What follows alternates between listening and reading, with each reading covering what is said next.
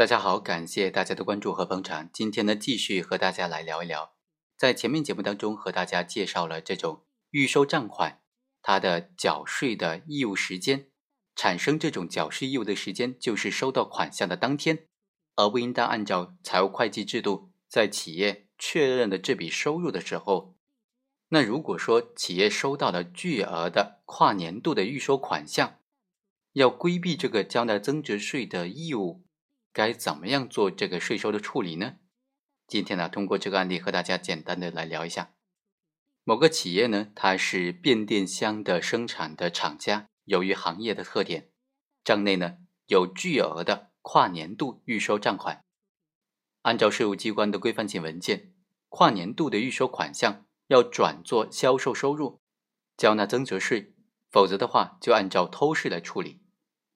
因为按照增值税暂行条例第十九条的规定，增值税纳税义务的发生时间，就是销售货物或者应税劳务的话，增值税的纳税义务的发生时间就是收契销售款项或者是取得索取销售款项凭证的当天，先开具发票的。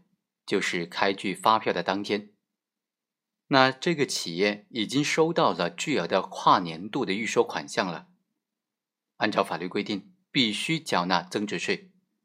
那如果他要规避这个义务，该怎么做呢？首先需要修改现行的销售合同，将预收款改为定金，明确只有在用户也就是买方他所在地的这个供电局啊验收合格，并且。给予合格的这种电闸之后，才能够视为买方验收合格了，货物的所有权才转移给买方。